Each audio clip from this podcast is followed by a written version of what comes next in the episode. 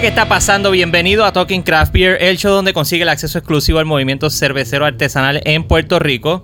Y hoy más que contento me encuentro con una persona que tiene 35 años plus en la industria de la cerveza artesanal. Eh, aquí en Puerto Rico estuvo un tiempo y en Estados Unidos la mayoría de su tiempo. Vamos a conocer toda su trayectoria, cómo fue que él llegó a donde está ahora, que está casi, se podría decir que está en las papas ahora aquí en Puerto Rico, regresando a su pueblo y país natal. Me encuentro con nada más y nada menos con el gurú Rick Suárez. Rick, bienvenido a Talking Craft Beer, gracias por venir. Gracias, un placer de estar aquí. Eh, se puede decir que llevo. an- Antes que nada, quiero hacer la aclaración que la entrevista la vamos a hacer prácticamente en Spanglish. Porque así somos los boricuas, le metemos al Spanglish y es más retante para que entonces pueda ir descifrando qué es lo que estamos diciendo. So, no se preocupen, si hablamos en los dos idiomas, mejor para todos nosotros. Rick, se puede decir que yo llevo tiempo casi como que hunting you. Porque cuando yo empecé Talking Craft Beer para allá, para el 2018, eh, yo te conocí en casa de eh, Raymond Pérez en un judging que tú estabas haciendo una competencia de los homebrewers. Sí, el 2017. 2010, y- eh, sí, 2017. Antes de Hurricane Antes de Maria. Hurricane Maria, exactamente. Te quería hacer el approach para hacerte la entrevista porque ya conocía que pues, en ese momento tú estabas trabajando con Bells y pues quería hablar contigo de, de- de todo lo que tú sabías. Te fuiste de Puerto Rico y me quedé, como quien dice, eh, con las ganas. De momento nos encontramos ahora en la esquinita el otro día y empezamos a hablar, hicimos un clic y te lo dije, mira, tenemos que hacer la entrevista Rick porque ya esto no, no puede pasar más y tu historia hay que contarla. Así mismo fue que te lo dije, tu historia hay que contarla. Sí. Ya, un placer, como dije, y me vine para acá para retirarme, pero todavía estoy regando un poquito en la cerveza, porque Eh. eso no sale de la sangre. Es imposible dejarlo. Sí, im- imposible, pero, you know, it's fun. Mira, tú eres de Puerto Rico. Tú naciste en Puerto Rico, naciste en los States y viniste no, para acá. yo nací en New York City. All right. Nací en Manhattan. Ah, mi mamá de Baja, mi mamá de San Sebastián, mi papá de Bajenquita. So, ellos vivieron allá 35 años. Se mudaron para atrás y yo me quedé. Y a los 17 me quedé solo en Nueva York. Y de eso empecé a trabajar. y Me metí en la cervecería en, en el 85. Y del 85 hasta el 20, you know, duré en la cerveza. Son 35 años plus. 35 años, tres o cuatro, cerve- como cuatro cerve- cervecerías, breweries, Ujú. y dos años bregando como un, un distribuidor, trayendo productos para Nueva York. Pues vamos a entrar a eso ahora, pero primero que nada antes de después quiero agradecerle a Dani Garratón de Pimentón por habernos provisto el espacio y permitirnos estar aquí en este nuevo sistema que tiene de vagones para que puedas separar tu sitio y poder comer aquí, tener, o sea, como quien dice, la extensión de Pimentón. Gracias a Dani y a, a toda la gente de Pimentón por habernos permitido estar aquí para hacer la entrevista. Uno de mis favoritos sitios. y estoy sorprendido cómo han cambiado todo esto during the pandemic. Lo han puesto- Es incredible. Brutal, brutal, brutal. Mira, Rick, y en ese tiempo que estuviste, o sea, naciste en Nueva York y estuviste en Nueva York, ¿venías a Puerto Rico o siempre estuviste de Yo todo el tiempo en Nueva York? venía a Puerto Rico tres o cuatro veces al año. Todas mis vacaciones casi, you know, era yo acá. Y I love Puerto Rico. Nunca pensaba que me iba a mudar por Puerto Rico, pero tengo una mamá que tiene 90 y mi mamá está haciendo the heavy lifting. Y yo creo que es turno mío para cuidar la vida. Para ayudarla. Sí, sí. Pero Mira. Está, está más durita que yo, so. Está más dura que tú. Está más dura que yo. Mira, ¿y a qué olía tu infancia cuando venías aquí en Puerto Rico? ¿Qué es el olor que más te recuerda? you know, yo era viajando la isla y cogiendo sol en todas las playas. Me metía east, west, north, south. Me metía a Fajardo mucho, you know. Y basically me metía a todos los resorts. Eso era lo mío, vacacionando en todos los resorts. Y te olía, pues probablemente te olía a salitre si estabas en la playa todo el tiempo. What did it smell like? Your, Oh. your childhood. Listen, all along Puerto Rico is is such a beautiful place. I say que Puerto Rico is the eighth wonder of the world. Porque si nadie sabe, you know, no llegaba aquí, no van a saber. Pues Puerto Rico es especial. Y más especial que Puerto Rico son las personas de Puerto Rico, you know. Ujú. They're the most resilient people, you know. I- and I, I really appreciate that. Y cuando yo vine en el 2017, yo dije, man, you know what? No va a ser malo mudarme para Puerto Rico. Lo estaba pensando, lo estaba pensando y dos o tres meses atrás hice la decisión y vendí el condo mío y me tiré para acá. ¿Y esa, eh, ¿cuál, cuál fue tu, tu first step ah, introductorio a- al mundo de la cerveza? Pensando en el 85, ah, un amigo mío trabajaba en distribuidor y me dijo a mí, Rick, ¿quiere trabajar? Le digo, yeah, estoy buscando trabajo. Y me dice, estamos pagando comisiones. Yo digo, yo no puedo trabajar con nadie con comisiones. Tampoco. En, en cinco o seis meses, eh, me dijo, some money is better than no money. Ujú. Hasta que tú consigas algo. En cinco o seis meses yo me estaba ganando 500 pesos semanal en el 85. En el 85. Yeah. So, después de un ratito, en el 89, yo vi un ad en New York Times. Y decía Holsten Brewery, Hamburg, Germany. Y I didn't know, pero decía 401k plan. Y yo dije, 40 mil. Yo no sabía de 401k. so, yo cogí el trabajo y estaba seis años trabajando en Holsten, uh, en Hamburg, Germany. Eh, ellos como eran la medalla de, de Puerto Rico allá en, en Hamburg. Ok, pero era, era trabajando directamente acá en, En Nueva, Nueva, York. York. y Chicago. Ok. New York and Chicago. Uh, pero viajando para allá, back and forth, you know, y ellos tenían una cerveza en the UK que se llamaba Holsten Pills. Ujú. Y ellos vendían 15 millones de, bar- de cajas en, uh, en the UK y me dijeron, vamos a tratar eso en Nueva York. Wow. Yeah, so that was my first job. you ¿Y know. qué se bebía en Nueva York en el 85? Well, you know, eh, eh, basic products. Cuando yo empecé, más que habían 125 cervecerías. Y ahora, you know, hay como 10 o 12 mil. You know, un cambio. Pero I was around every step of the way. Y siempre viajando, promotando cerveza y promotando cerveza y conociendo personas. Y eso cambió from one time to another. Cuando yo empecé eran lagers, you know, regular beer, pilsners, light beers, just easy drinking beers. Entonces se puso un poquito más, how would say, uh, interesting with aromas, hops, different malt. y estaba saliendo la cerveza en diferentes modos. Y era increíble. So the first couple of years, that's what where I started. I started with Holsten in Hamburg, Germany, my first brewery job. Entonces me metí a Nueva York un ratito uh, trabajando con Manhattan Beer. Era un distribuidor, uno de los más grandes en los Estados Unidos, 125 millones de ventas ese tiempo. Wow. Y, um, y trabajando con esa cerveza. Y, entonces era tiempo para moverme. Eh, y, conseguí una cerveza bien especial en Canadá que la vi en un magazine. Y la escribí y trajeron una cerveza para Estados Unidos.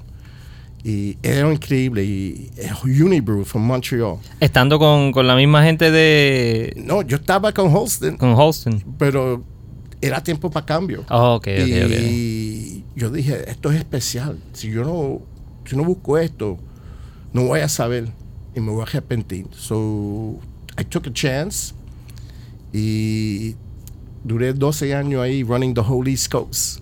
The East Coast, the Midwest, abrí 33 estados total. Yo I hired 6 de los 8 vendedores de los Estados Unidos.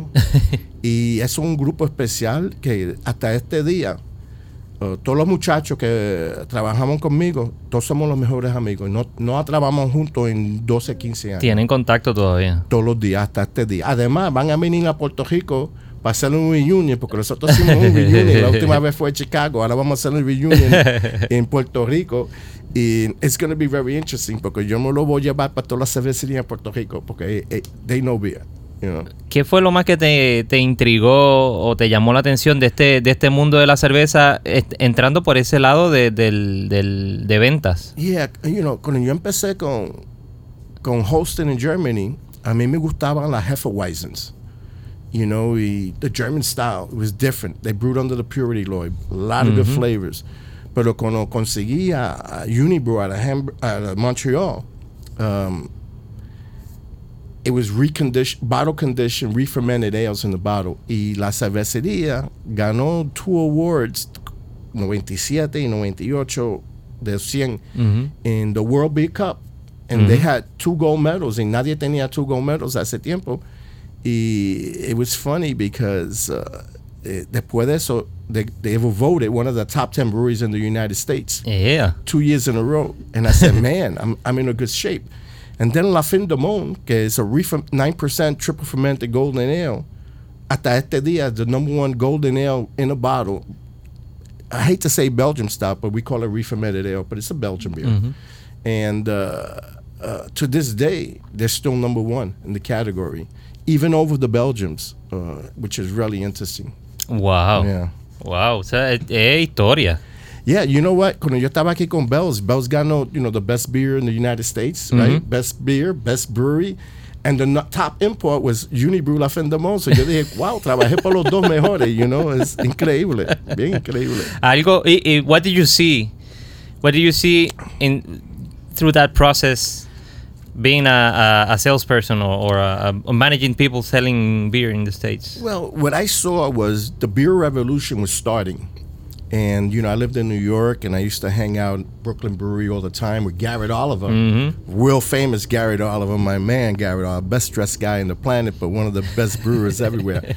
And I and we started talking and we started talking about beer, how it was changing, that is as complex as wine, mm-hmm. and the beer industry never saw anything like that. So the ingredients that were going into making the beers were actually better, uh, more flavorful, and was competing really much as like wine. And then you know we got into food pairing, and my friend Garrett Oliver wrote the Brewmaster's Table. You know, I got it. And I got so that book. I got into the pairing of foods, treating the beer like wine, kind of hand selling it because at that time, cuando yo vendía una caja de cerveza, era 60 pesos. Y nadie estaba comprando una caja de 60 pesos. Todo el mundo me dijo, never gonna happen. No, gonna querían happen." comprar cerveza barata. Sí, nunca iba a pasar. Pero pasó y, you know, Finn Demone won a gold medal in the World Beer Cup como 19 times. More Dick, era un Belgian style red, ganó como 15 times. Trois Pistoles won gold medals. Blanche Chambly was voted the number one white beer in the world, you know, and that was pretty impressive, you know. So the whole lineup was an incredible lineup. Y yo nunca pensaba que tenía un trabajo trabajando con Unibroue, porque era una pasión. You enjoyed it. I never felt like a job. Mm-hmm. They never treated me like it was a job. They treated me like family. It was always, what can we do? How can we do it better? And then I hired a bunch of guys to run the territories, and it became a family. The whole brewery was a family. You said you said that the the beer scene or the beer movement in New York was changing, or or, or either the East Coast and all the, the territories you were you were uh, working with. What? How did you approach, or, or how how did you approach the selling aspects uh, to to any store or any bar or any? How do you present the beer? How you say how you sold it to them? So they so they understood it and, and they, they bought it. That is a good question because, you know, when I started, uh, I was like a wine salesman. Ten vestido, corbata, you know, presentando. Pero cuando yo entré a muchos sitios, yo siempre buscaba para los chefs. Dame el chef porque él tenía the best palate.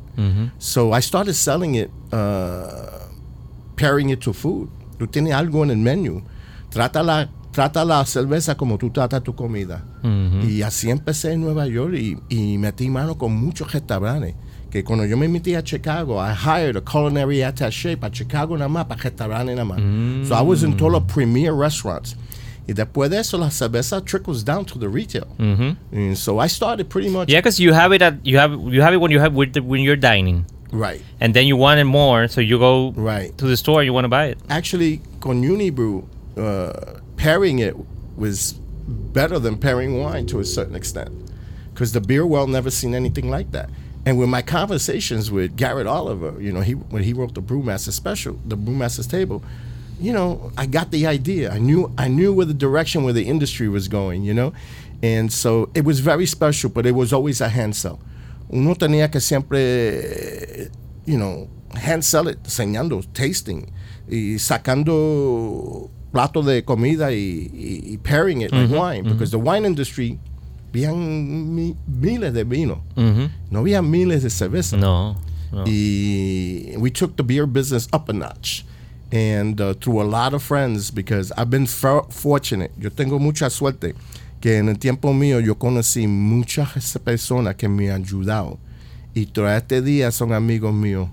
Y I'm, I'm talking about beer writers all over the country, uh, breweries all over the country.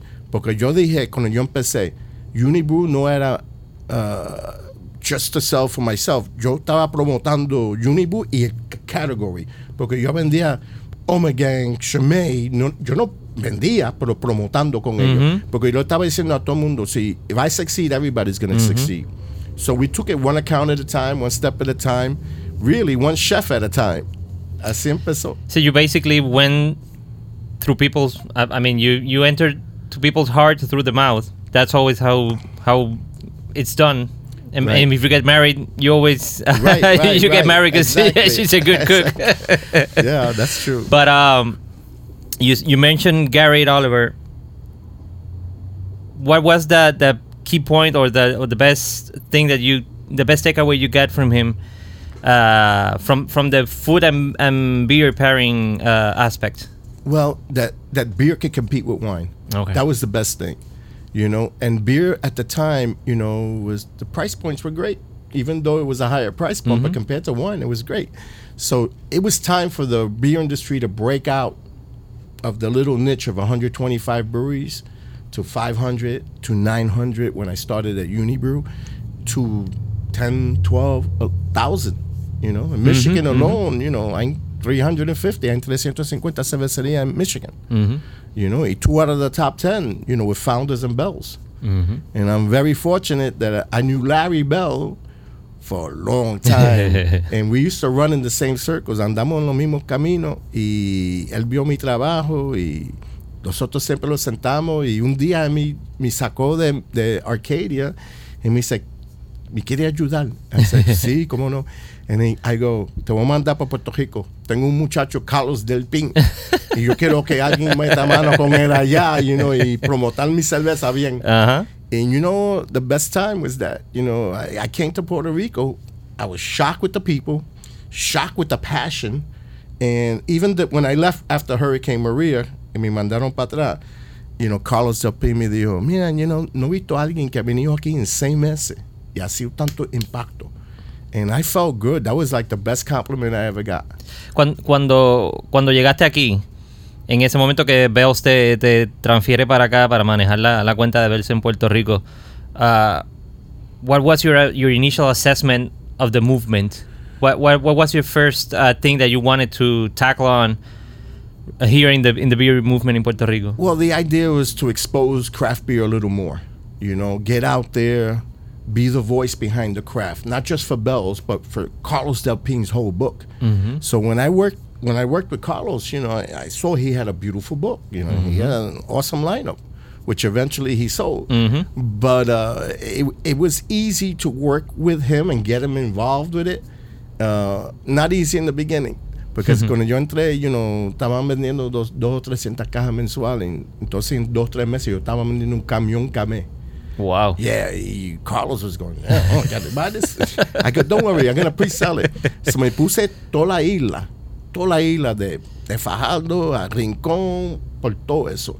Y conseguí las cuentas, you know. Ponce tiene Briola, Utuado tiene Utuado Beer Garden, Aibonito tiene Abonito. And everybody I treated like a personal friend Okay. you know, and and I got to know them, you know, and I had to, you know, I wasn't trying to sell them, I was trying to educate them, and and they learned quick because they already had it. They just took it to another level. Entonces en Puerto Rico aquí, you know, con Ocean Lab, man, Luigi que está al lado ahí ahorita que estamos haciendo un podcast, pero Che y Luigi están al lado, Ajá. and I was very impressed with what they were trying to do and uh, you know, it, it, it just got to me, and I and then I met Juan Cruz from from Coamo, sir. yeah, con Coamo. Fui allá a Coamo con él un día, and you know, actually I met him in Briola. He said, "Yo voy a abrir una cervecería. Quiero hablar contigo." Así empezamos, and I love Juan Cruz. I love what they do. You know, so I know there's a lot of other guys in Puerto Rico doing it now because mm-hmm. they're multiplying. You know, and that's great because together everybody's going to be stronger together. Mm-hmm. You know, and if there's like if you consider it competition, is no good. I would consider, Exacto, consider exacto. it a union. You know, porque si si vende una se van a vender todas. Exacto, la gente va a entender que es un, es un grupo unido que, que está en busca de, de- de que se mueva este alimento, este líquido, eh, se mueva por toda la isla. Mueva por toda la isla. Y así pasó, you know, I saw the passion.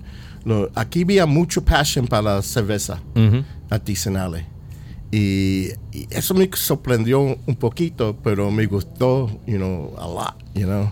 Y cuando tú llegaste no habían tantas cervecerías. O sea, estaba Juan saliendo, Yeah. maybe como que ocho cervecerías habían por lo menos, Yeah. de, de las 13, 14 que hay ahora. You know, cuando yo estaba aquí eh, en no, 99, nine- in the 90s, yo, Ocean- uh, Old Harbor Brewing estaba downtown. Sí. Y yo me metí ahí y yo conocí a Luis Díaz by accident. pero no conecté con él hasta después que vine con Bells.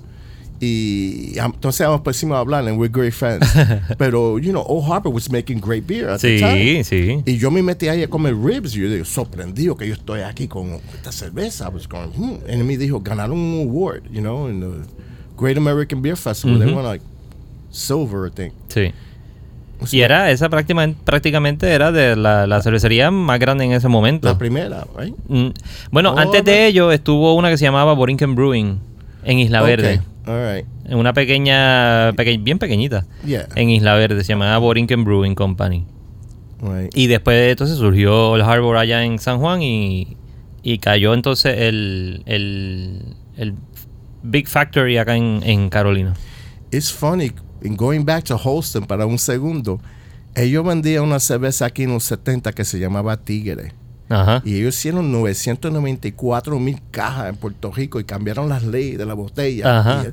Y, y ellos me mandaron aquí a Puerto Rico para abrir eso de nuevo, pero perdieron el nombre porque no registered the name. Oh, the pues yo creo que ahora que tú dices eso, yo me recuerdo que en casa habían ah, Crystal Mugs de tigre, de cerveza tigre, que mi papá Yeah. los tenía y los Yeah. mantenía en el, en el freezer para ver, para beberse las cervezas de él.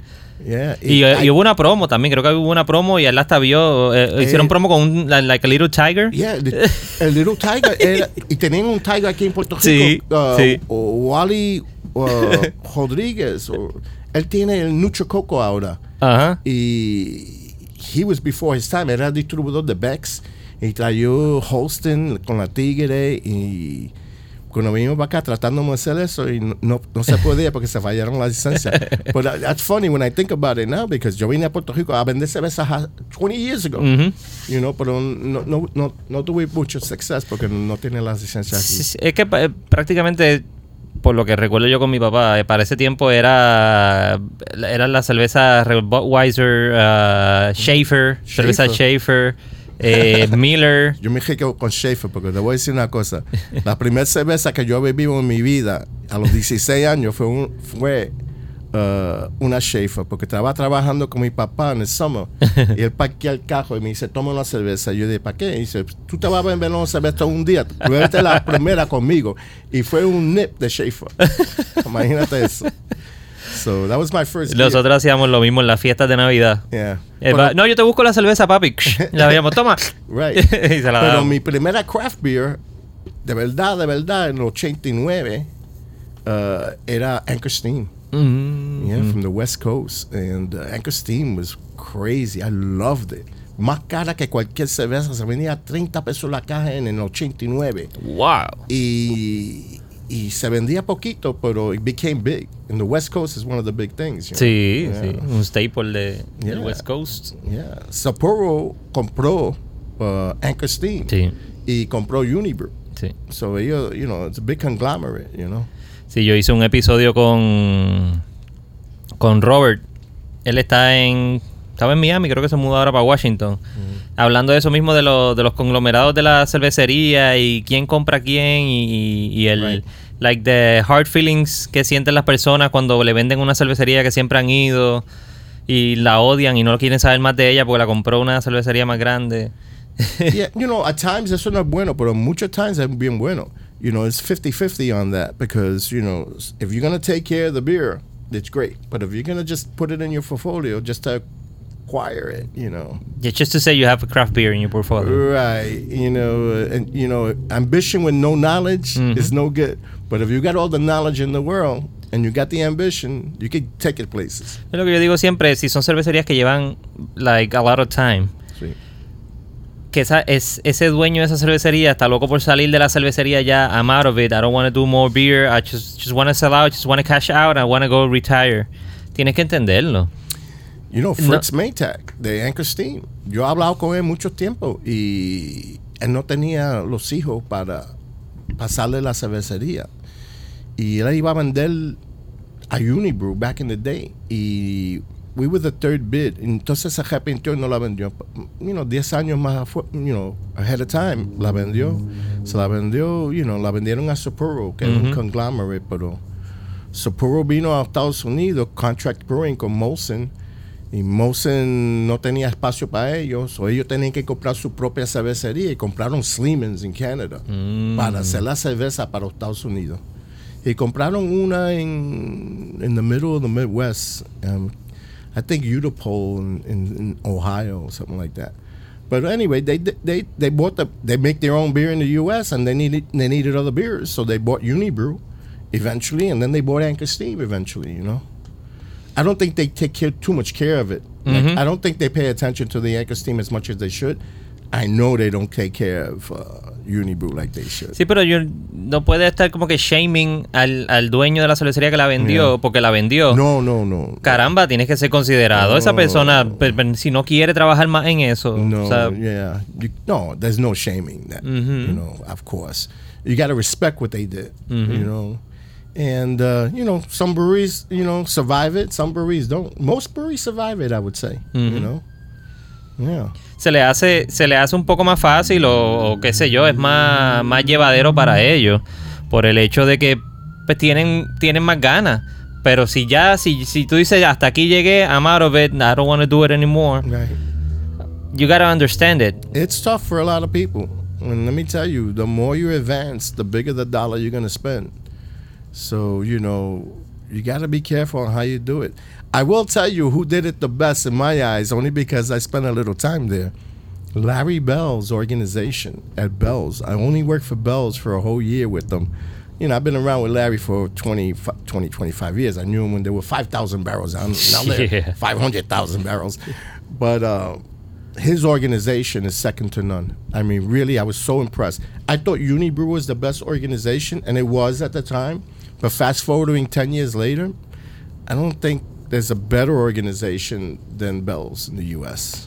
Plus, you guys have it different in the states. I don't know if you can go over it a little bit, like uh, the Twitter version of this, uh, of how the the three tier system works in the states, just to s- so our, the listeners can understand. because Yeah. In Puerto Rico no funciona así el three tier system. Basically, you can be your own distributor, and there's, there's Right. nothing wrong with it. How how is the distribution system works in the states? It's a three tier system. I mean, some guys can self distribute, but only if you're doing like 500 barrels a year. Once you get to a thousand, I don't think they allow it, or they might have pushed it up to 1500 these days. But uh, it is a three tier system. It goes from manufacturing to wholesale to retail. And in some cases, like uh, uh, Pennsylvania, is a four tier system, wow. and the states involved. You know, so it's really difficult in Pennsylvania. ¿Y cómo, cómo es eso? ¿En, Well- qué, en, qué, ¿En qué momento que está el state involved through the process? Because you there's the manufacturer, then it goes to the wholesale. Right. But the state has their hands in big tax money on that, Oh, okay, okay. you know. Um, but it's the only state that I can think of that's actually four tier and they've been fighting it for years. But the three tier system really works. It, What's the benefit of it?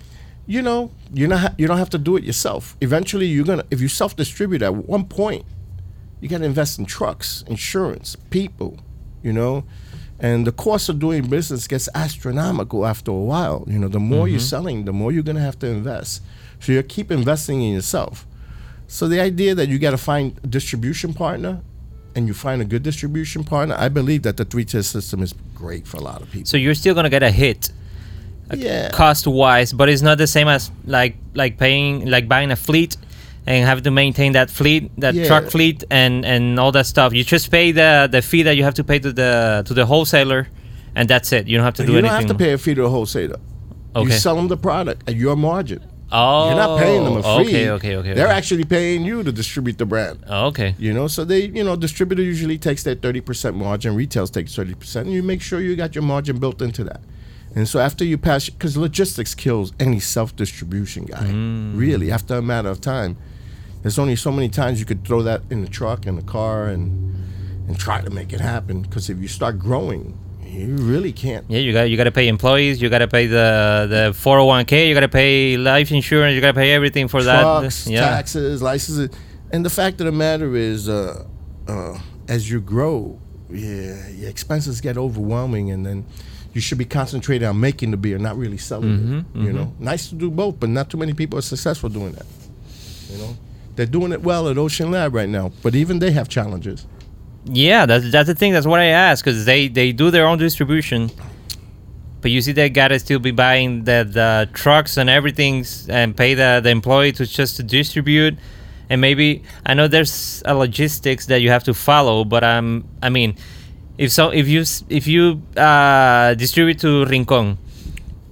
And then uh, I don't know, Box Lab in Aguadilla calls you the next day. Hey, I, I need I need forty boxes. I mean, you're not gonna tell him no. Wait until next month. Right. So then that same guy has to go back to the west just Right. to deliver deliver those 40 Yeah, and boxes. sometimes it's not worth it, but you do it to get your beer out there. right. And presence means a lot. But after a period of time, you know, it's a little difficult. Mhm. It is a little difficult. You're better off going through the system. Yeah, because that's a, uh, to everyone that's listening to us and watching us, the system here in Puerto Rico works that way. You do basically your own distribution. There are some breweries like Boquerón and uh, Surk. Uh, they got they're working with uh, Suarez and B. Fernandez hermanos to do their distribution, but that's only for the. Um, I know Surk is working with uh, with uh, B. Fernandez, Fernandez. but for uh, everything, their cans and their kegs. Boquerón still has like some leeway distributing their own kegs, like in some places. Mm. It's not everything through Suarez. Right. Yeah, yeah, yeah. So, but but basically, all the other breweries here in Puerto Rico do their own distributions. If you see Box Lab or uh, Del Barril, Box Lab Del Barril, uh, Jorge Castro, the right there in Aguadilla, Right. they Doing a good job. Yeah, yeah, there. yeah. Very impressed. Uh, and they had to do everything themselves. You see, you, see that the, the their van. to start, it's not a bad idea, but at long term, you have to pass it on. Mhm. And uh, you're not going to make the full margin that you were making, but you're going to make your the margin you should be making without the extra expenses. Because when you back up the expenses, even if you're making a larger margin, still practically the same. Mhm. Mm. Yeah, that that's practically the the gist of it. So everyone could understand and get the the point of view from a, an actual uh, seller. You were you were actually a a, a wholesaler. I work. I You I as a- ran. I ran a wholesaler, which was a lot of fun back in the day because I was bringing all these weird brands like Kasteel and uh, Liefmans and Weihenstephan. I mean, I had a mean book, Unibroue. I had a mean book in New York, but when the opportunity came for Unibroue, I said to myself, "Man, uh, I can't turn this down." Y yo estaba trabajando for a good man in Queens. Uh, and I told him, mira, yo me voy. He goes, ¿tú vas para Unibroue? I go, yep. and he goes, why? I go, because I have to. This, this is something special. I knew it was special. That was 1997. Yo trabajé con Unibroue del 97 hasta que me fui en el 2009. Y me fui en 2009 para Michigan. Que yo I used to travel to Michigan siempre. Y en Michigan vi un, una cultura de craft breweries, a big craft brewery. Michigan is uh one of the biggest hubs for craft beer. And, you know, I met Larry and I met a lot of people out there. And, and so Arcadia came up to me and they go, I got a brewery and um, maybe you can help me run it. And so I, I said it was time. Yo estaba 12 años con Unibroue y Sapporo compró a Unibroue. Y yo le dije al boss mío, tú haces 5 años con Unibrew, yo hago 5. Tú haces 10, yo hago 10. Los dos hicimos 12. y cuando llegó la oportunidad que Sapuro la compró, yo dije, I don't want to work for the Japanese. I knew they didn't have the culture. Y yo no lo podía entender. Y de, decirte la verdad, ese fue un trabajo. My the biggest my my passion for the industry came really from Unibrew and the beers and how they treated their people and like I said, nunca, nunca pensaba que estaba trabajando.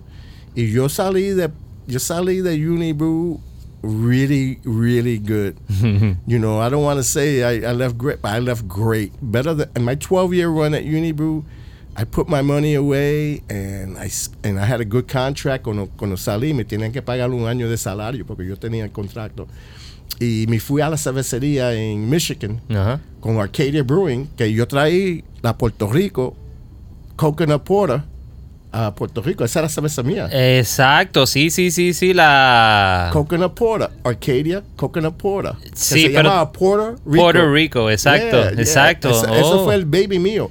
Y yo la hice para Puerto Rico después que regresé de Bells. So, yo trabajé por Bells un año y traí y traí la cerveza para Puerto Rico, Puerto Rico y se vendió fácil. Y yo la voy le iba a traer estos días con Ballesteros in the, I hope I said that right. Sí, ba- eh, Ballester, Ballester. Ballester. And con Joey y todo el mundo. Y, y- y la ordenaron de lata y le enseñó los retratos de botella para lata, pero como hay, no hay lata en, en los States ahora, Ajá, el shortage. so no la mandaron y iban a mandar botella. Yo dije, mandan la botella y la va a cobrar más por el peso en, en shipping. Pero yo traía esa cerveza a Puerto Rico, which I was very proud of. And I knew it was going to sell good, and I knew I had to make it special. And so I was proud of that. That's what, that one I did on the side. ¿Y, Yeah. que, y, y eh, cuál fue el, el, el initial thought de hacer esa cerveza? O sea, ¿por, por qué? Yo vine a Puerto Rico in the Caribbean. Stouts were doing great. Ujú. Stouts and porters were getting respect in mm-hmm. Puerto Rico. And I said to myself, man, how can I make a coconut porter mm-hmm. that's great? Because Maui has a beautiful coconut beer. And I said, man, if I could get a nice thick head and use not, I would say, because there's some liquid, it's called, I hate to say it's Calzac that can make any beer taste the same. Un Drop here, drop there. Tú quieres probar esto, prueba whatever you want is a, a mouthfeel. And I said, no, I need I need real coconut, shredded coconut in the beer. And it gave me a nice head and nice taste. When we tried it, we went crazy at the brewery in Arcadia. And I, I spent seven and a half years there. And uh, Arcadia, you know, when I walked in there, el primer año we won a gold medal for uh, serial killer barley wine at the Wow. GABF. Pero nadie sabe oh, it, it, that beer was barrel aged. We won the barrel age category, barrel aged serial killer. But en, en, 2000, en el 2000, eh, dos años antes, en el 2007, ellos se ganaron un silver medal for barley wine. Lo ponieron en Pappy Van Winkle bar- bourbon barrels. Y dos años después, esa cerveza ganó dos, two medals. Nobody knows that. They won a silver for barley wine. And when we put it in the Pappy barrels, ganó gold medal. So ese mismo liquid ganó dos veces, dos diferentes años. Con solamente un change of character, añade, eh, imponiéndolo en, el, en, el, en, los, bar- en los Yeah, barrels. cuando, cuando ponimos, teníamos, we had a little extra barley wine. Y teníamos los bajiles. Mételo en los bajiles Déjalo ahí. Déjalo ahí. y we submitted it two years later to GABF. Y, y y yo, yo estaba ahí. eh, yo estaba ahí dos semanas cuando me fui de Unibo y ganó gold medal. Y todo el mundo dice, way to go, Rick, way to go, Rick. Yo no tengo nada que ver con eso. Yo, yo, yo sabía que lo que estaba diciendo porque yo era friends, pero yo no tenía nada que ver con eso. So, todo el mundo me estaba viendo y digo, tú te fuiste de Unibo, tú te fuiste de Unibo. I go, me fui para Michigan para trabajar con un amigo, you know. Y gracias a Dios, because it was, it was a good run, you know. Y esa fue, eh, Arcadia fue 2000, Yo trabajé en Arcadia de 2005. 2009 hasta 2016. And that's when I was talking to Larry, and Larry, um, vete para Puerto Rico. I was going, not a bad idea, you know. So I me fui para Puerto Rico. And I was thinking maybe that's it for me, you know, Puerto Rico, that's it. Because, you know, you can only work so much. You, you thought you were going to settle down. I thought, listen, I thought I was going to be here for the duration, you know, because I, I said to myself, I got one of the t- best breweries, if not the best in the U.S. Because I, I tell you, I, I'm honest, I'm they actually they actually just just uh we just received a Hopslam i I had it yesterday. yeah And then and Larry was texting me. A lot of people were texting me, and uh, yeah, the Hopslam uh, just just arrived yesterday in places and today. Yeah. So it's phenomenal beer. I mean, the, the crew, the crew, the brewing crew at uh, at Bell's is very special, led by John Mallett. who I I took uh, Kike and Sergio to Bell's, and, Uh-huh. and they introduced them to Mallett, which is crazy. And I took them to Arcadia, and showed them around. You know, actually I took Joey to uh, New Holland con uh, Humberto Diaz, Ajá. and showed him the New Holland thing. I said, yo voy a traer New Holland para acá, pero Pabst compró New Holland y no me dejó. Ahora, ahora llegó la Dragon's Milk. Yeah, But I was, Dragon's Milk, I was trying to bring Dragon's Milk two years ago. pero- we just received it, and uh, I think the guys, Akike from the guy from Breaking News, they Yeah. just did the Mhm. the live with them Mhm. the other day. Yeah, so the guys, I'm, I'm watching the breaking news all the time. I'm getting a kick out of it, actually. You know, Br- they're bringing the big the big boys. yo, they had Charlie Peranza there, and uh, they have quite a few. Uh, I'm gonna try to get uh, Larry on that podcast Yeah, it would be nice. because he tells me, "Can you get me Larry?" I go, "I don't know, maybe." you know, so I think we could work on it. But uh, uh, you know, uh, Bell's was right next to Arcadia, and, and uh, actually, four of my former brewers at Arcadia are now working at Bell's. That says a lot about what Arcadia was doing at the time. wow. Yeah, on a smaller scale. You know, they're not a monster. You know, what I mean? mhm. but uh, but uh, it was a good time. It was a good time, and being in the Michigan beer scene was great because Michigan has man quite a few really special breweries. You know, they. I, there's so many. I don't want to start naming them because somebody might get mad at me. them, you know? But great time in great time in Michigan. The Michigan brewing community is just as powerful as the Colorado guys, just as powerful as the California guys. You know, uh, you know the East Coast tries to take you know a lot of credit, New York and, and here and there. But I'm I'm kind of partial to Michigan, even though I spent 50 years in New York, 12 years, 12 years in Michigan. But uh, uh, never a dull moment, really, never a dull moment. Rick, eh, en, en el tiempo que estuviste trabajando aquí with uh, Bells, and I mean, you've been back and forth. What's the one thing that you've seen that is like the showstopper for uh, importing beer or exporting beer from Puerto Rico or to Puerto Rico? What's the what's the big the biggest thing that it's uh, like like breaking the chain or not allowing everything to go smoothly? You know, you know what I see is that uh, the Puerto Rican beer community has educated themselves faster in a shorter period of time. And it took Puerto Rico a while to get there, but when they got there, man, they're doing some special stuff. And you know, I'm going to be judging the home brewers next week on March 4th with Carib- at Caribbean Brewing. The Iron Brewer. Yeah, yeah. So uh, I tasted some really special home brews that I go with myself, oh my God, this is damn fucking great, you know? and uh, sorry for my French. But uh, I'm very impressed with the passion. I'm very impressed with the education. I'm very impressed, you know, that people are gravitating. There's a small, super niche craft beer artisanal community. And, uh, and it's growing it's, it's not stopping you know they're getting better every day at it. And so i'm I'm really impressed. And I, I think if anybody in the states comes to puerto rico and tries to you know s- start tasting the island beers i think they will be shocked how good the beers are. Do you think it would be like a good idea that these home brewers start like submitting their beers to the to brewing competitions in the states? I think the small breweries, uh, when you're smaller, you can make better batches. I think when you get bigger, uh, equipment and detail takes into effect. I get, you know, but I think absolutely. I think there are beers that, that could go into competition here. Or even the home brewers submitting I don't think submitting it- I don't think home brewers can submit to the big competitions. No? I think it's breweries only. No, I mean, but uh, but but to the regular competitions from the Homebrewers Association or, or, in anything like- yeah, in the US, yeah, absolutely. You know, because uh, they make I- good stuff. I think Sam Adams used to have their homebrew competition, and the guy who won, they put a beer hmm in their name, and they've done that over the years. Yeah, Ocean has done that too Right. here with the homebrewers. And they, uh, great idea, and uh, and I think that um, that helps. You know, gives the guys more confidence. But you know, some guys make good beers. They don't have the equipment and everything. But you know, once they get you know the use of a better equipment, that beer's gonna get better. You know. Yeah, yeah. And on the on the importing side of uh, of the business, like like you're working on that side. what are you what have you have you what have you seen here in Puerto Rico that's been stopping good beers from coming to Puerto Rico? I mean, Hacienda.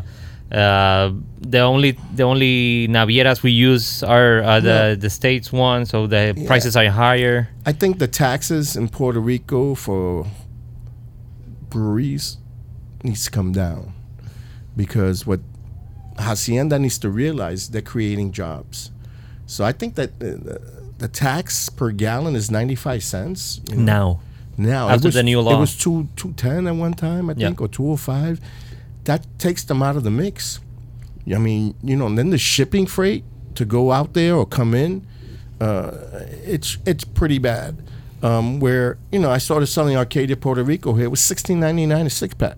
I was selling that for nine ninety nine, ten ninety nine in states. yeah, And all, all that was the cost of shipping, the cost of the taxes, the cost of doing business in the Caribbean.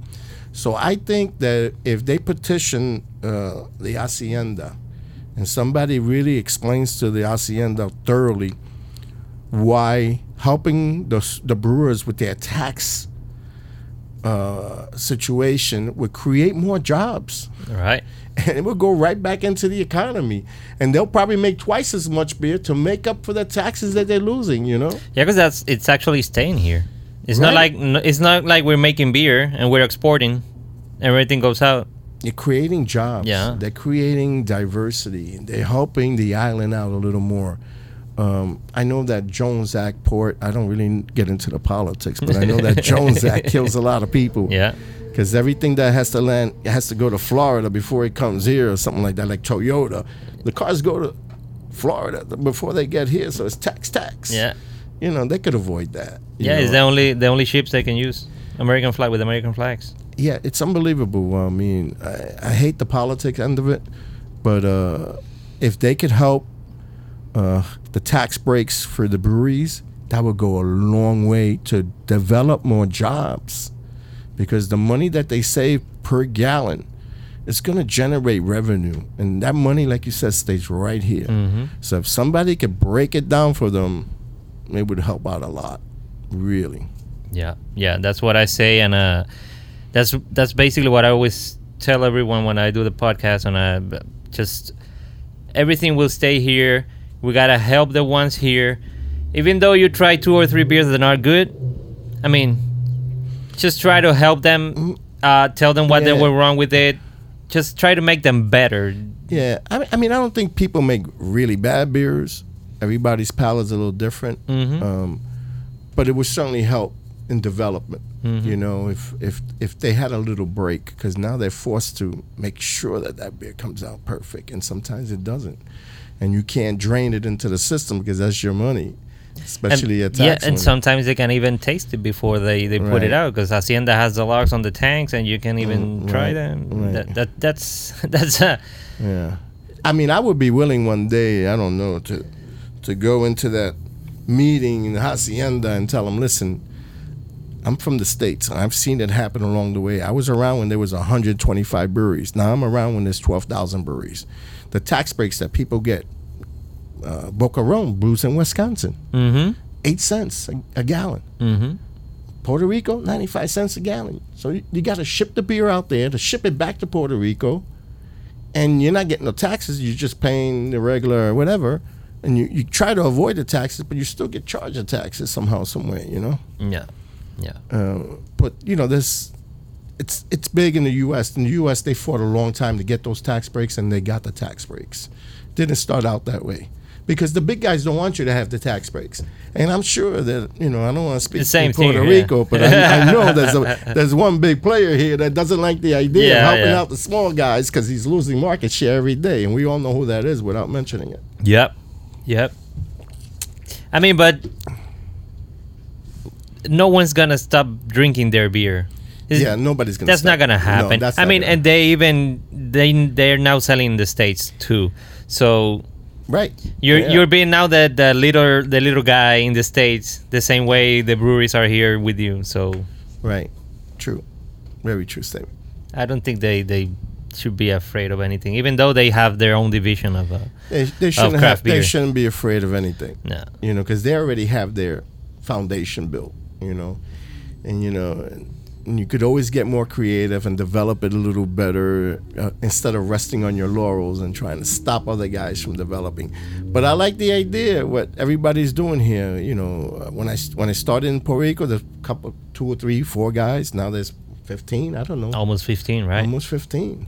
You know, and I applaud the guys because it's not easy to start up and those guys are putting their life on the line for a beer and you Yep. see that passion that's why i always say support your local guys first you know it's very important to support your local guys and and if you support the locals and the locals support themselves they'll rise up with the tide That's what I've been saying. And you see, you see one, you see one is only one guy, one man only show one man show. one man show and he and he works very hard Yeah. I, I, you know, he's very passionate, and I, I love Juan because of his work ethic. Mhm. I mean, nobody puts in a bigger effort than Juan. hmm You know, and you know he he gets it. And although you know he could use a little tax break, you know, so they could help him. You Yeah. know, because what he's done by himself in a short period of time is impressive. Yeah. You know, so Three years, four years, yeah, four years now. Twenty. I met mean, if you count Maria, the time that Maria hit and everything, well, almost three and a half years. yeah, Yeah. count, yeah, pretty much. Yeah. Mm. And look what look at the success Ocean Lab is having. Also, and he invests in his people. He invests in education. I always tell everybody inspiration and education, you know. Uh, and he's taking the time out to send his brewers to Washington State, his salespeople to, to learn hops, sends them here and there to learn hops. And they're figuring out they're they're really making a really nice beer. He's grown quickly in a short period of time. hmm And if he could get a tax break, he could reinvest it in people, yeah.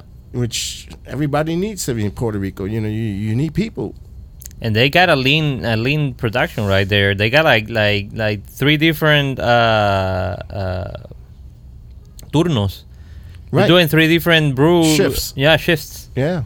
Yeah. No, I was I was here when he was building it. I was here when he was extending it. I was here the night before Maria when we were taping up the windows and I, I got Luigi, I got a hug out of him. And he, I says, I hope to see you in the future. I go, how's your wife? wife? She go, está en Utah.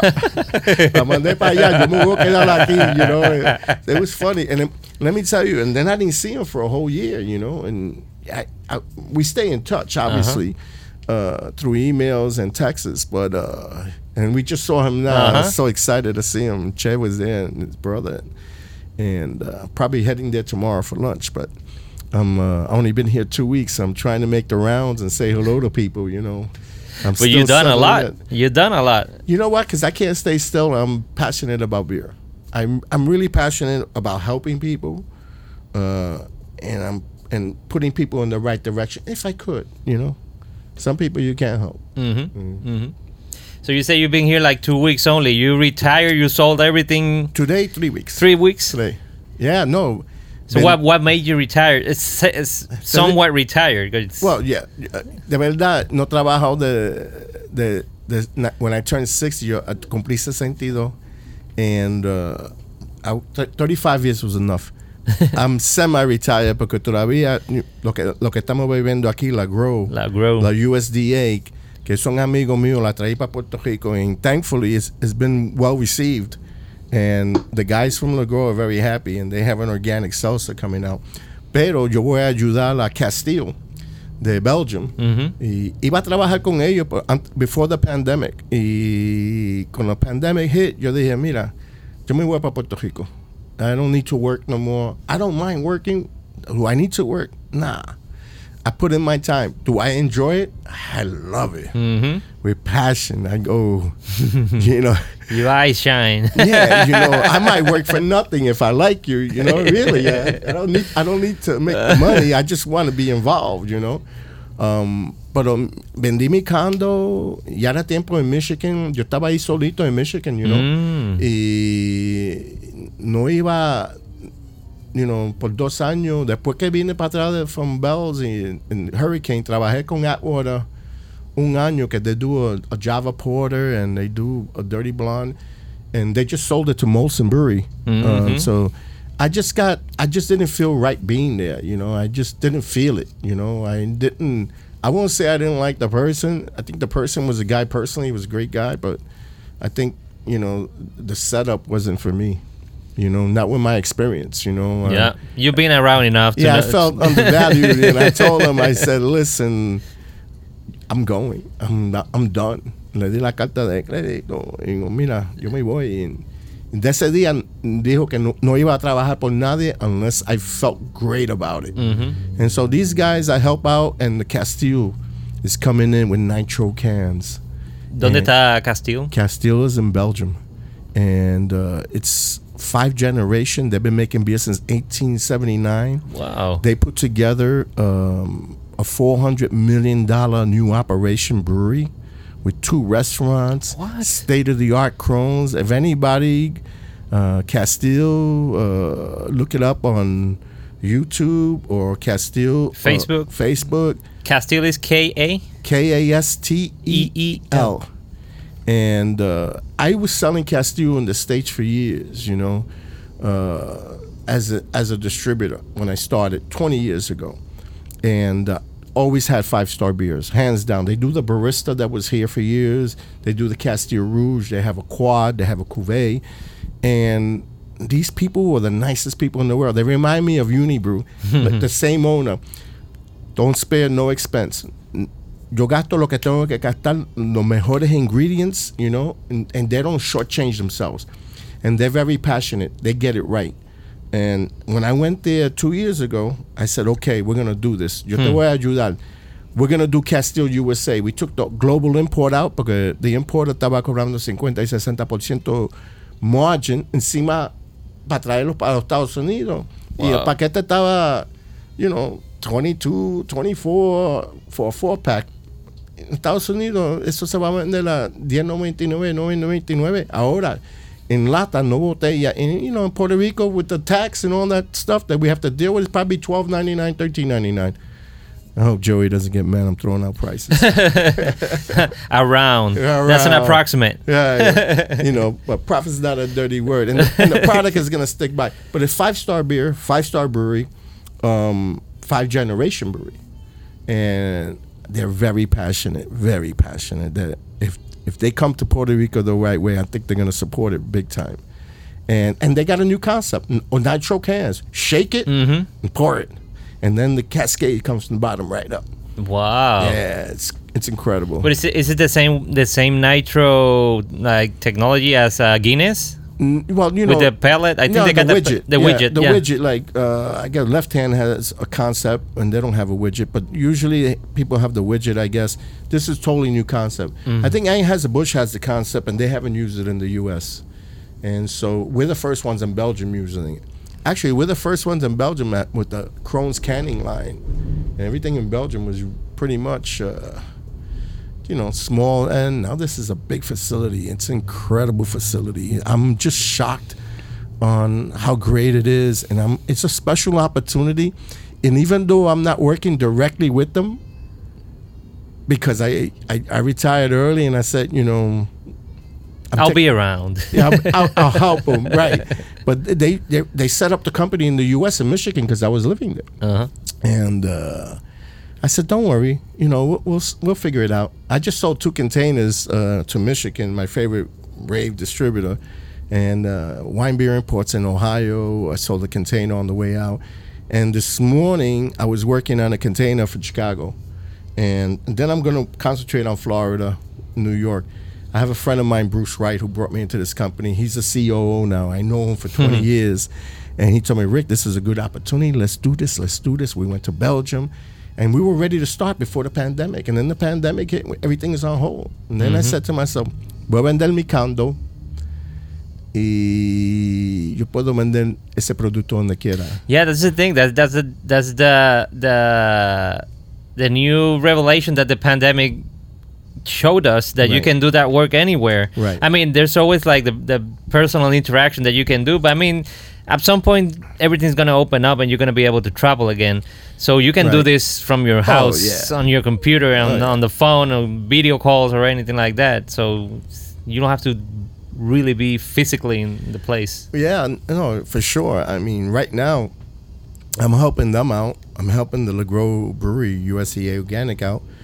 And I got four or five breweries that I'm not going to be able to talk about just yet, but I got them when the time is right. I'm going to bring them into Puerto Rico. Whether I bring them in myself or through a distributor network, I don't know. hmm You know, but the opportunity is there, and there's some good ones that I have coming. And people will smile when they find out, but I can't. I can't talk about it now.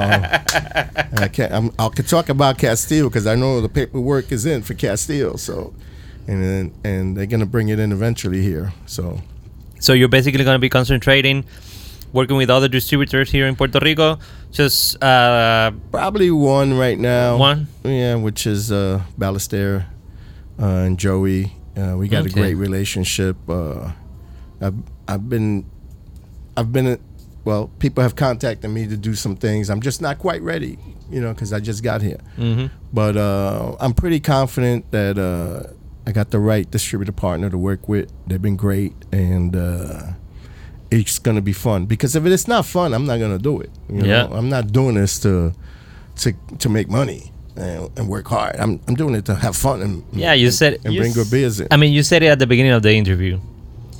This is it's always been fun for you. That's why you do it. So when it becomes like a burden, nah. Right. You know, yo me tengo que reír porque yo tengo 62 años y muchas veces en Estados Unidos muchas personas dicen eso no va a pasar, eso no va a pasar. Y yo, I was the only Puerto Rican at my level.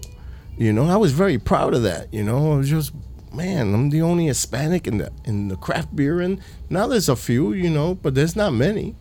And uh, in the United States, when I started, there was definitely not many. You know, 125 breweries. There wasn't that many craft breweries. You know. I mean, but you you were basically you were a New Yorker. You Oh, were yeah. you had Latin roots. Right. You were from you, I mean your mother's from Puerto Rico, but you weren't actually like a like like a Puerto Rican going into. No, I was in. But New York. even though even though once once they learn or even know that you know Yeah. Spanish, You know, yo me get- defiendo, yo me defiendo un poquito. Tú you know, en, en nueve grados yo vine aquí a estudiar la José Dávila en Bayamón Ajá. y duré un año porque no me tenía problemas con el idioma y me llamaron Mm. gringo y estaban peleando todos los días en la escuela, you know. And so mi papá fue para atrás a Nueva York y I finished high school, you know, in New York. Y finished high school a los 17. A los 17 él se mudó para atrás para Puerto Rico y yo, yo hice mi trabajo. ¿Tú te vas a quedar o te vas a ir conmigo? Y yo dije, yo me voy a quedar. And I've been living by myself since I'm 17 years old. I had to hustle. So I, I think I did okay, you know. But you work all these years and, um, you know, after a while, you don't realize it, you know, and it was time because, you know, the game has changed. Right now, the young guys are getting more involved, and the young guys are bringing great ideas to the table. So, you know, it's like a baseball player. Cuando tú te vas a retirar, te tienes que retirar, you know. Yadi Molina no va a durar para siempre, Mhm. right? Le va a pasar, you know, the, the, the expertise and what he knows to other guys. Mhm. And I think, you know, that's going to be my role with people that I have been. I said to myself, you know, I had my day. I had a great time. And I got five or 10 guys in the U.S. that I talk to all the time. I consider them my little proteges Yeah. because they're up and coming. you're coaching them right. Right. And, and, and guys that I, I hired that went on, To, everybody I hired is working for a brewery right now and working for a bigger brewery. And I'm so proud of those guys because they taken uh, a guy, I tell you right now, is a guy named Steve Marcial, que papá puertorriqueño, no habla inglés, no habla español. Eh, y I hired him on his first beer job. Now he works for Great Lakes out of Cleveland, and he's running three states. And uh, he's doing a great job. And I'm proud of him, you know. But I, I entrado cuatro así que they came up the ranks. And, and, I, and when they have problems, I tell them how to deal with distributors, you know. And uh, when they have issues, even with the brewery, I tell them how to handle it. What I can only suggest it. I don't tell them what to do. Mm-hmm. Um, but uh, it, works out, and I feel good passing on the knowledge, you know, because I think it's my turn to pass on a little knowledge from what I know, because everybody helped me in the beginning, you know. I think the the main takeaway from our conversation right now it's it's been the same throughout of it. It's it's making good uh good uh, having a good network, having great uh, friends, getting to know everyone, within your business and know how to treat them, Well, and that will get you far. if you absolutely, I'm 120 percent on that. Treat people like you want to be treated. Number one, and uh, put in the work ethic, and develop your relationships. Your relationships are going to take you where you're going to go. And I'm fortunate enough right now, and I know so many people that I respect and admire, like a John Hansell, who was the, the Whiskey Fest in New York, Chicago, and California. He, taught me about single malt scotches, and and I used to I used to bring him Unibroue, and me regalaba una caja de whiskey diferente, and the beer writers around the country, and brewers. I was Pierre Celis, you know, the originator of the Hoegaarden uh, built a shop, built a brewery in Texas, in Austin. I was fortunate to know him. He was the origin. He's the godfather of the Belgian White. Él vendió uh, Hoegaarden porque se quemó el brewery y no tenía seguro. Oh, Y fue para los Estados Unidos. Actually, él podía ser el primer uh, brewer at Unibroue, pero his partner died of a heart attack. Y el partner, eh, y Pierre Celis no conocía a Andre Dion in Montreal. So he went to Oh. Texas. That's amazing. But uh, Michael Jackson, the beer hunter, man, se murió. God bless him. Uh, but I spent many times with these guys, and uh, I was always listening. I was saying, man, what makes these guys tick, you know? And it was the certain passion, you know, about what they were drinking, about what was in it, about people, educating people on distributing it. Because, you know, the craft beer is a hand sell. mm-hmm. And it was a hand, a big hand sell in the beginning, you know? And, uh, you know, that's why I say, you know, ambition with no knowledge don't take you nowhere. Study your product, you know, and, and, learn how to explain it, you know, and uh, hopefully, but relationships are the key. Yeah. You build off relationships. You said that thing about knowledge. I I've started to see some some of the some of the craft beer spots here wanting to teach or get someone to teach their staff about beer. I mean, they're selling it, they're selling it good, Mm. but they just want to grow their employees so just they know better uh, they know more about the beer so they can sell it better and that's basically what you've done you said it right now you you should you got to know your product so you can sell it right Right, and and and you got to understand that distributors, retailers, they are equity partners. So treat them like an equity partner.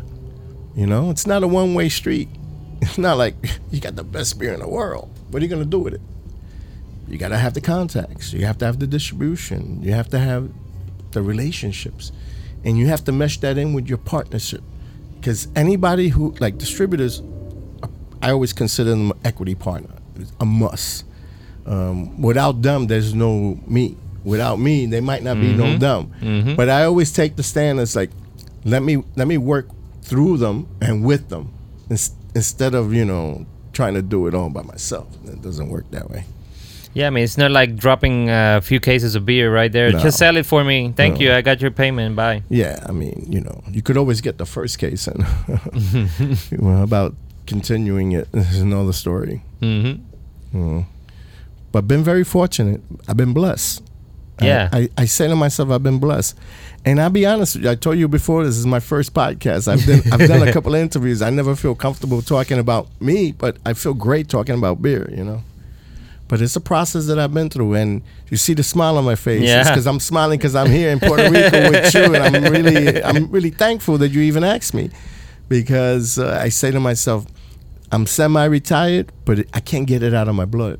yeah You know, But I mean, I just wanted to do it basically because you're that book of knowledge and you know a lot of more stuff that we've been able to talk about in maybe what's this 45 minutes, maybe an hour. I know you have more to say, but uh, I think we've gotten enough for now, and we're we're gonna be able to talk later when we have more stories and we have more stuff. absolutely So you can so you can tell us more about it. absolutely. I, I'm appreciated that you even invited me to do this, and I'm thankful that you did. I'm really grateful for you coming here and uh, taking your time and talking to me and being able to transfer all this uh, good stuff to all the listeners and the watchers. Absolutely, absolutely. I'm going to leave everybody in a note. Support your local breweries. Very important. Yep, that's what I say too. Rick, once again, thank you a lot for coming and doing this podcast with me. Un placer, Um, un placer. espero que lo podamos volver a hacer en algún otro momento cuando quiera hablar cualquier otra cosita. Está siempre disponible. Talking Craft Beer. Down the road, cuando traigo algo especial, you know, or maybe when we launch the Castile in Puerto Rico, we could do this again. Seguro que sí. Mm. Ya saben, eh, Castil viene por ahí. Ya Rick lo dijo. Vienen otras cosas también que él dirá después y la avisará por ahí. Pero gracias a todos por haber estado aquí con nosotros y compartir este ratito. De nuevo, quiero agradecer a Dani Garratón, Daniel Garratón de Pimentón y al equipo completo de Pimentón por haber eh, prestado este espacio, que son los, containers nuevos que tienen, sacados por cita. Pueden estar aquí y consumir fuera del local. Y hay como un jardín también aquí donde era el parking antes. So, estén pendientes de eso. Voy a tratar de tomar unas tomitas aquí ahora que está cayendo el sol bien bonito. Estamos en Golden Hour. Para que vean, insertarlas aquí mismo mientras estoy hablando. Para que vean. Y, y de nuevo, gracias a Dani y a todo el mundo. Gracias Rick por haber estado aquí con nosotros. Nos veremos en la próxima. Bye. Thank you for listening to the Talking Craft Beer Show. Let's keep on talking, so connect with us on Facebook and Instagram at Talking Craft Beer and, of course, at TalkingCraftBeer.com.